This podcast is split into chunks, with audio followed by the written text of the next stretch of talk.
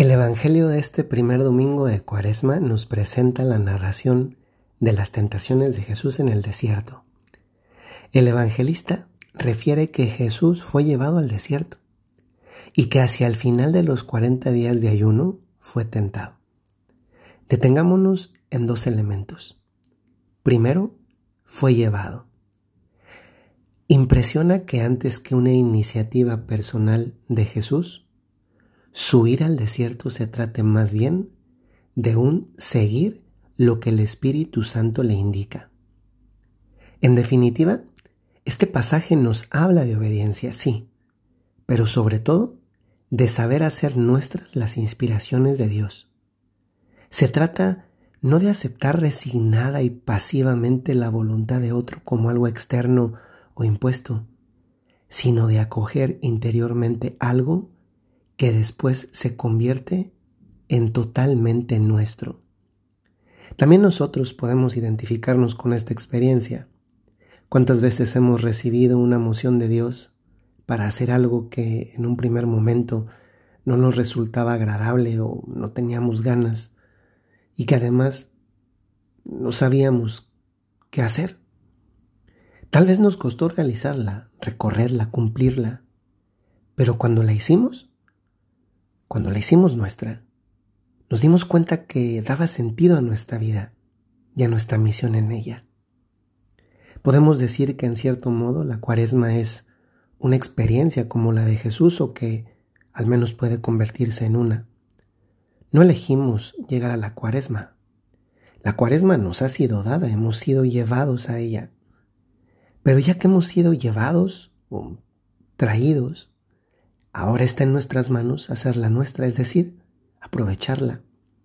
Llegar al final como llegó Jesús, más fuerte, más pleno y también más decidido. Segunda consideración, fue tentado. Lo segundo que narra el Evangelio son las tentaciones. Impresiona que Jesús no fue tentado al inicio, sino al final de los 40 días.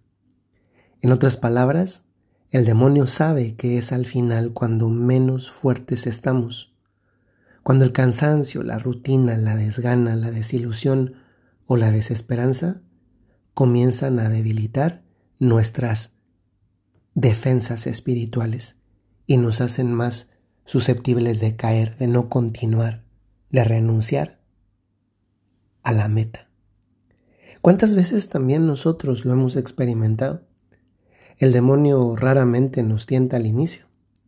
Lo suele hacer hacia el final, ya avanzado el camino, haciéndonos creer que no podemos, que es mejor dejar las cosas, que es mejor rendirse. Pero ante la tentación, Jesús nos regala una enseñanza. Con el tentador no se discute, se recuerda. Y lo que se recuerda es lo que Dios deja en nosotros por medio de su palabra.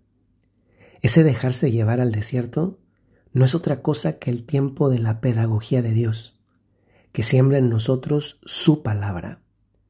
No se puede tratar a Dios y no escucharle, porque entonces no se habría tratado a Dios.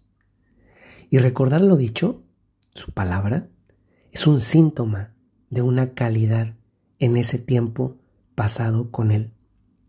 A cada tentación Jesús responde con la palabra de Dios y en eso se revela un poder.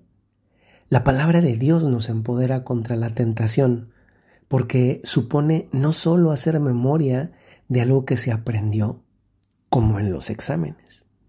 Se trata sobre todo de hacer memoria de la persona que nos enseñó, a la que escuchamos, y que enseñándonos nos hace recordarle a Él. Cuando recordamos a Dios, recordamos también su palabra. Y recordando su palabra, tenemos de nuestro lado un arma para el combate espiritual en la vida cotidiana. Si algo hemos experimentado y seguiremos experimentando son tentaciones, pero la tentación nos hace preguntarnos qué tanto conocemos no solo la palabra de Dios, sino al Dios de la palabra. Y quizá solo por eso vale la pena pensar en que este tiempo de cuaresma al que hemos sido traídos por el Espíritu, se convierte en oportunidad para crecer en conocimiento de Dios y de su palabra, es decir, en calidad de tiempo pasado a un lado de Jesús. Retomar en este periodo de cuaresma las sagradas escrituras y pasar más tiempo con Cristo Eucaristía, bien podrían ser unos buenos propósitos de cuaresma.